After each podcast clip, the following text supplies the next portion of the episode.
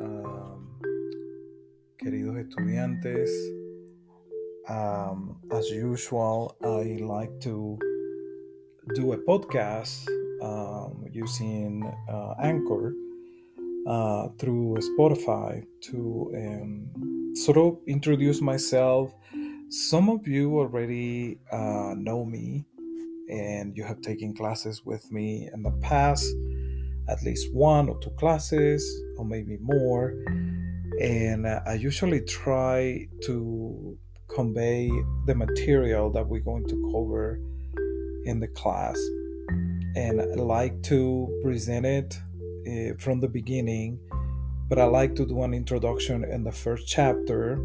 Um, and actually the first chapter that i'm choosing from the textbook the textbook is the second edition of Critical Applied Linguistics, a critical reintroduction by Alastair, Alastair Pennycook. Um, and this is the textbook. I think I put um, the whole title somewhere in the in the modules and also you should be able to get this textbook um, through the bookstore since if you were able to um, not waive the fact that your textbook is going to be included in the class then you will be able to get it from the library. It is a, a rather a small book but it's a little intense um, fyi for all of you.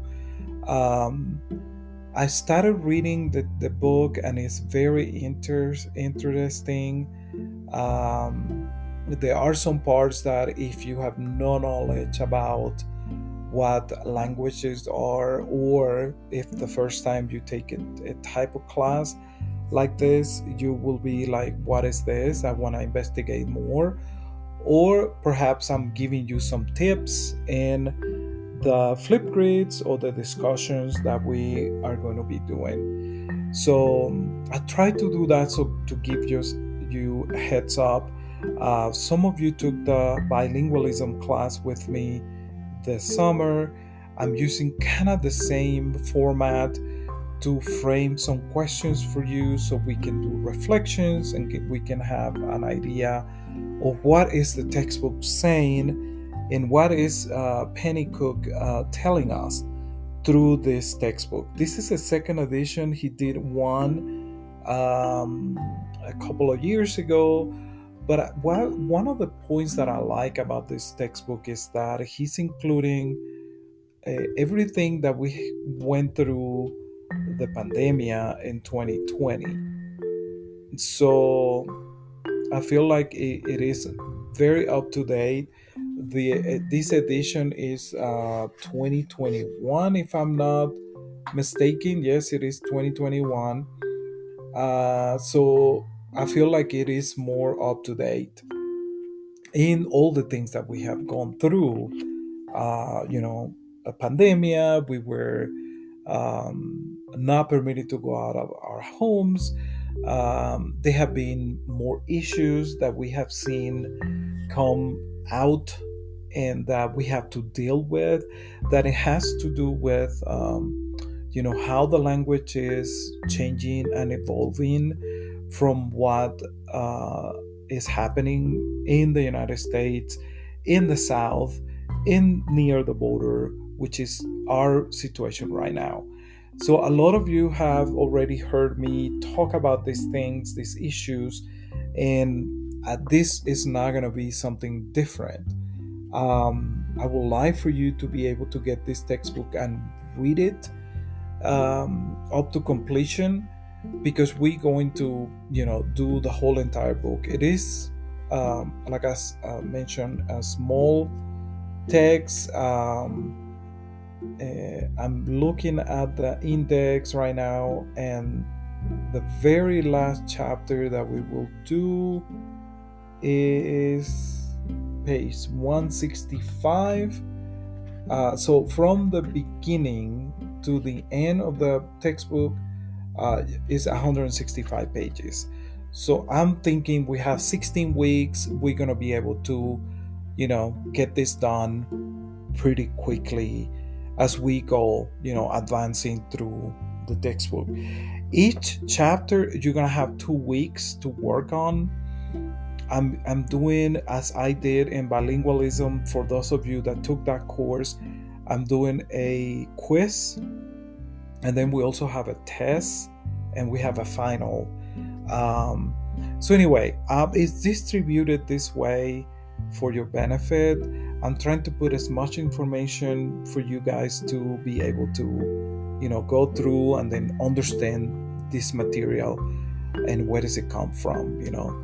Um, I like the concept of applica- uh, applied linguistics because it give it give us not only the concept of what is applied linguistics, but it's also in relation to other things that are happening in the world um, or around us. Um, the changes in politics, the changing in laws that has to do with the way we teach anymore. Uh, this is, you know, directly to you that are in the classroom, dealing with parents, dealing with issues within the school, also teaching young kids uh, that are bilingual or they are in that prospect of becoming bilingual. So, how do you use these tools to apply to what you already know? You know, the world changes, language changes, and the politics changes. So, we have different frames.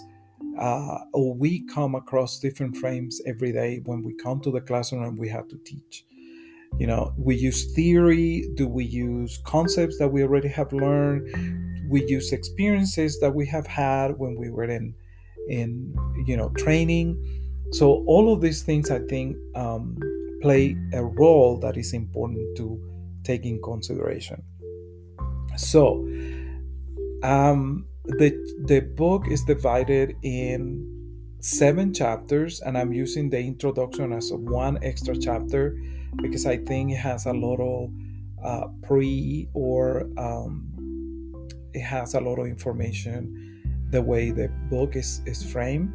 So I'm using the introduction as chapter one, and then the actual chapter one is going to be chapter two, and so on. So that way, so you know the way I'm structuring this. And then, of course, you're going to have a reading to do, then you're going to have a, a Flipgrid to do, which is a discussion. We're going to use the Flipgrid video, and then we're going to have discussion. So um, and in some instances you, then you will have a quiz uh, so just to kind of uh, go through terminologies that are important and are going to be uh, key for you to kind of know right? Uh, because you know um, uh, this is my first time teaching this kind of course. Same it was with bilingualism. I enjoy that book and i enjoy the class. And it's, so it's going to be the first time a challenge to to get this through to you but um, i feel that that we're going to do well um, you already know you have a, a, leeway in as far as you know doing the the the work in this class. Uh, we have 16 weeks so we have expanded the timing but of course my advice is to be on top of the material to be able to for you guys to you know be able to read it understand it and then be able to you know do the activities that you had to do. Um, one thing that i always like to do when i do these introductions um, podcast is that remember that it is very crucial that you guys uh, send me feedback and, and so you know that at the end of the semester we have a uh, evaluation for the course and the professor. Um, notice that this class is online, uh, so you're gonna have a lot of uh, time with you, the Canvas shell, and the textbook, and use any other sources that you can find online that you feel that are reliable, that you can use them, because it will be also important to expand. You know, there's a lot of information in the web, and you know, sometimes we trust that, sometimes we don't, but we can compare it to the main idea that we are presenting in this textbook. So I hope this is helpful. One thing I'm doing, guys, is, is the other switch that I'm doing is the textbook is in in Span in English. I'm sorry, it's in English. The all the concepts are in English, but my questioning in the discussion, the flip Flipgrid, is going to be in English, in in Spanish. I'm sorry. So, if you feel comfortable talking about this topic in whatever language, um, I really um, ask you to do it in the language that you feel more comfortable with. If you feel like you can talk in Spanish about this, uh, by all means, you know, it's also to understand the way that we also convey this message to others when we have the opportunity.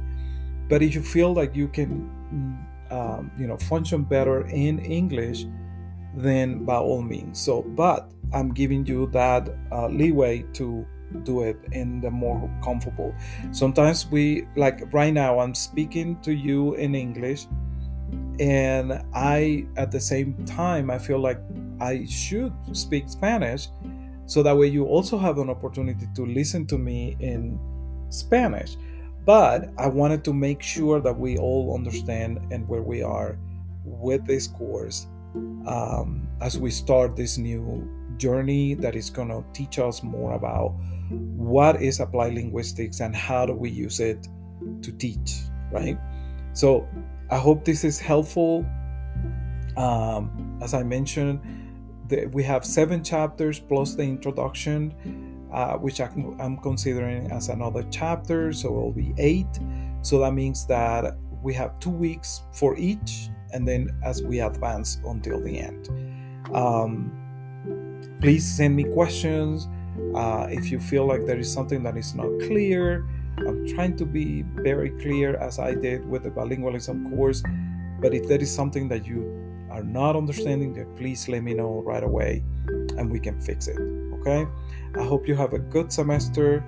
Um, please um, feel free to email me and good luck with everything. And I'm here. I'm here to help you and to, um, you know, uh, amplify any idea that you might have uh, and that you're not sure, uh, please just contact me right away. Thank you so much and, and good luck.